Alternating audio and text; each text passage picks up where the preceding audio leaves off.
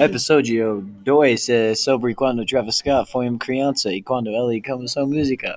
Jacques Bermon Webster, o segundo, é o real nome dele e ele nasceu no abril 30, 2099, segundo, em Houston, Texas. Já falou sobre algumas coisas sobre Jacques ou Travis Scott quando ele foi uma criança, mas nós ainda não falamos sobre quando ele começou a música e por que ele começou.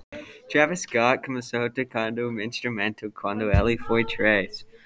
Quando ele foi três, ele começou a tocar as baterias. Ele decidiu de fazer piano, mas ele parou quando ele realizou que o piano não estava conseguindo nenhuma garota. Então ele decidiu de não fazer o piano mais.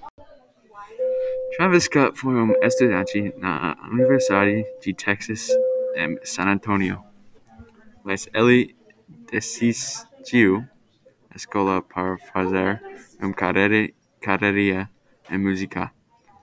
Música é uma muito grande influência para ele porque papai de, dele tocou música e o vovô dele tocou música, então ele nasceu com muita música em vida dele e não é uma surpresa que ele também é um músico.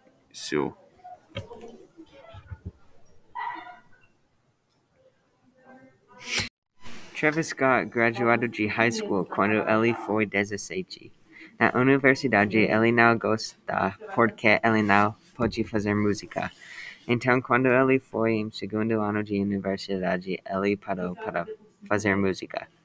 Scott disse que achava todos os dias de faculdade deprimentos porque queria fazer música e rap. Para contar a história de sua vi vida, disse ao Complex. Então ele decidiu de ser um rapper.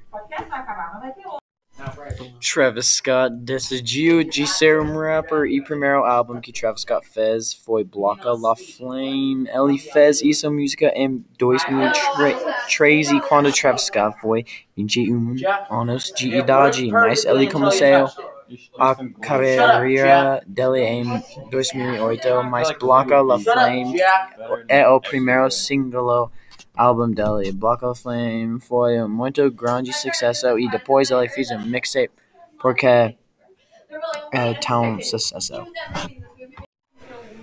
Música de Travis Scott é muito diferente de outros rappers e é muito interessante e bom.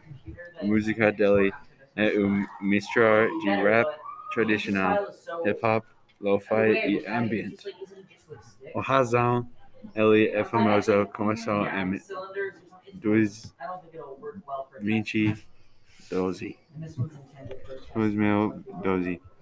Ele começou a carreira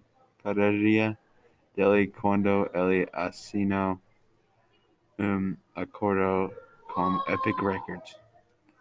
E também em 2012 ele assinou um contrato com Kanye West para fazer as álbuns Good Music e Very Good Beats. Ele fez esses contratos quando ele foi 21. Agora Travis Scott é muito famoso, mas começou 10 anos atrás quando ele assinou esses contratos. Isso é o fim do O Travcast. Sayonara.